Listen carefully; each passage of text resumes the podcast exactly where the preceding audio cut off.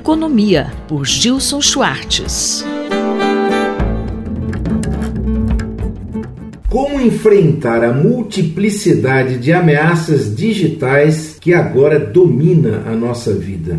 Para complicar ainda mais o cenário, o sedentarismo e formas cada vez mais complexas de narcisismo digital fazem a fortuna das plataformas de relacionamento social, ou seja, as tais mídias sociais. Nunca a multidão foi tão solitária e nunca os indivíduos depositaram tantas esperanças no que se pode ganhar submergindo na massa consumidora, que se reconhece apenas quando se espelha no comportamento da multidão. É um jogo de espelhos distorcidos, gerando impérios feitos de informação e comunicação cuidadosamente planejados para domesticar os desejos individuais e coletivos.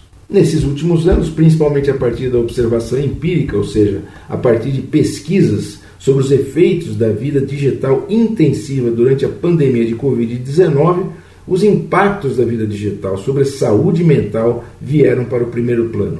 E esses ataques, não, feitos por crianças e adolescentes em escolas, são também um sintoma desse mal-estar profundo e generalizado em que a violência física, num espaço tradicional de socialização, é também um espelho de uma submersão em redes que não levam a lugar nenhum nesse contexto de terror tecnopsicológico, também retorna uma questão antiga. Em que medida a educação, a ciência e a inovação tecnológica estão aí para inspirar um processo de esclarecimento, ou seja, ampliação do entendimento, da emancipação, da capacidade de decisão ponderada, com base em nossa capacidade de enfrentar problemas em vez de esperar pelo próximo gadget, né, a próxima ferramenta tecnológica supostamente criada para tornar a nossa vida mais fácil. Ainda é possível criar bases de um horizonte mais positivo para a vida digital? Eu acredito que sim. Tenho falado no surgimento de um Homo Lumens.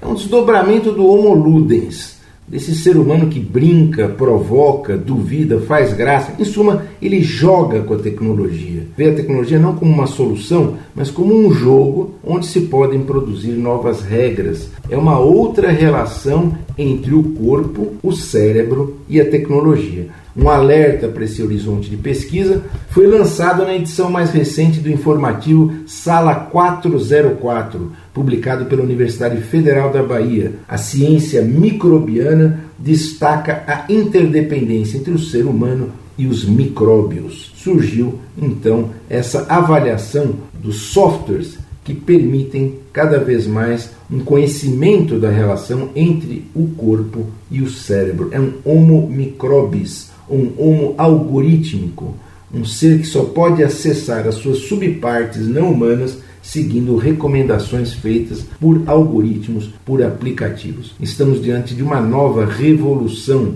propiciada pelo conhecimento científico. O digital faz parte disso, desde que a gente consiga mergulhar em nossos intestinos e conectá-los melhor aos nossos cérebros por meio de aplicativos, de algoritmos, ou seja, jogos aplicativos lúdicos, interativos e imersivos em que o homo microbiota pode agir e sobreviver como um ser mais iluminado, informado e saudável, tanto na mente quanto no corpo. A gente volta daqui a duas semanas comentando tendências em economia, política e tecnologia no Brasil e no mundo.